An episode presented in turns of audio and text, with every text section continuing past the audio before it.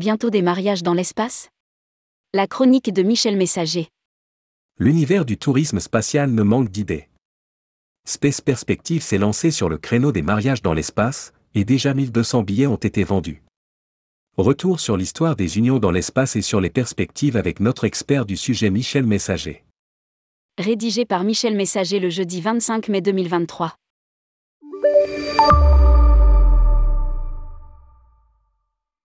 Pourra-t-on bientôt se marier dans l'espace? Cette idée n'est pas nouvelle, puisque déjà en 2003, le cosmonaute russe Yuri Malenchenko et Ekaterina Dmitriev s'étaient dit oui via une connexion satellite entre l'ISS et le QG de la NASA. Si l'agence spatiale russe Rosaviacosmo avait donné son accord que du bout des lèvres à la cérémonie, son porte-parole, Sergei Gorbunov, a par la suite et très rapidement averti qu'à l'avenir. Les mariages dans l'espace seraient interdits et que cette clause serait mentionnée explicitement dans les contrats des cosmonautes. C'est à ce jour l'unique et dernier mariage dans l'espace. Mariage dans l'espace. 1,45 million d'euros en 2007 avec First Advantage. Il a fallu attendre 2007 pour que l'entreprise Tokyoite First Advantage ouvre les réservations pour les époux ou futurs époux, prêts à dépenser quelques 240 millions de yens, 1,45 million d'euros, pour prendre place à bord d'une petite navette spatiale propulsée à une altitude de 100 km. First Advantage gérant ses vols en partenariat avec l'entreprise américaine Rocketplan, qui envisageait de faire décoller les navettes depuis un aéroport privé dans l'Oklahoma, centre des États-Unis. À cette époque, First Advantage, outre le marché japonais, visait l'essentiel des demandes de la part de riches chinois et arabes du Golfe Persique.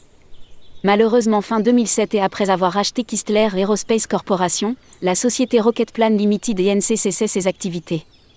2009, un mariage en gravité zéro ce n'était que partie remise puisqu'en 2009, un couple d'Américains célébrait leur mariage en gravité zéro.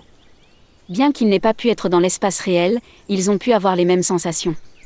Pour cela, ils avaient contacté Zero G, une entreprise privée qui, avec l'accord des forces aériennes d'Amérique du Nord, offre à ses clients un vol parabolique dans un Boeing 727 à 200, par conséquent la possibilité d'expérimenter la sensation d'absenteur.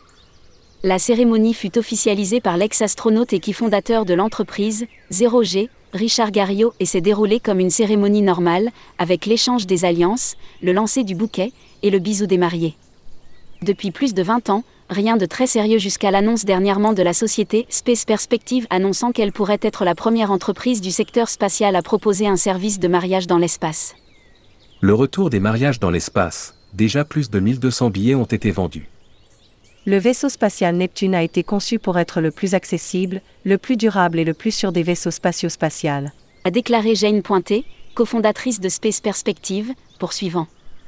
Neptune est transporté dans l'espace par le Space Balloon, propulsé par de l'hydrogène renouvelable, sans fusée et sans l'empreinte carbone associée. Le Spaceship Neptune intègre 9 sièges inclinables, pour 8 passagers et un pilote, des fenêtres panoramiques, une connexion Wi-Fi ainsi qu'un bar.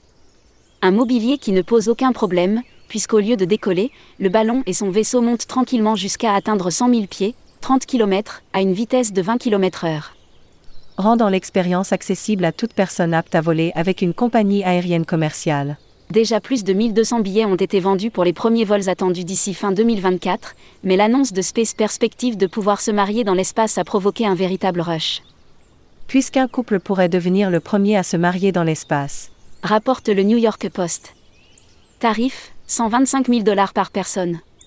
On connaissait déjà les voyages de noces spatiaux dans les listes de mariage, sans aucun doute cette possibilité de se marier dans l'espace va donner des idées à certains compétiteurs dans le domaine des ballons stratosphériques comme 02 Infinity, Space Perspective, World View Enterprises ou les français Stratoflight et Zefalto. Reste cependant un problème, l'aspect juridique.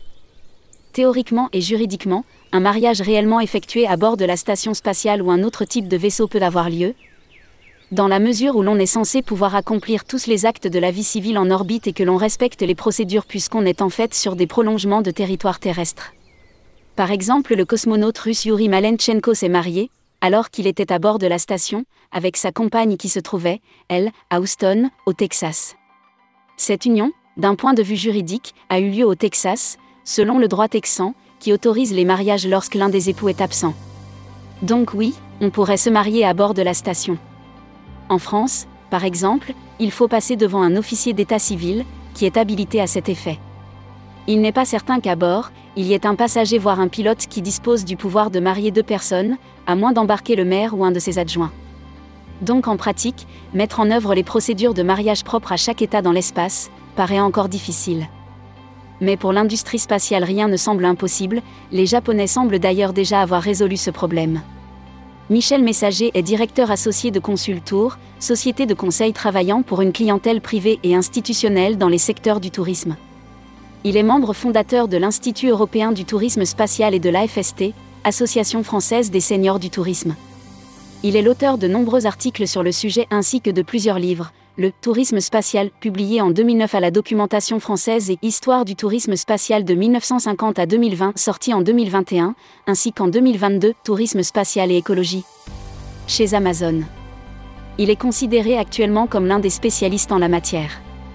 Il intervient fréquemment sur ce sujet à la radio et à la télévision, ainsi qu'au travers de conférences dans de nombreux pays, notamment au Canada où il réside quelques mois par an. Il conseille notamment des entreprises du New Space et des fonds d'investissement sur les projets financiers en matière de tourisme spatial.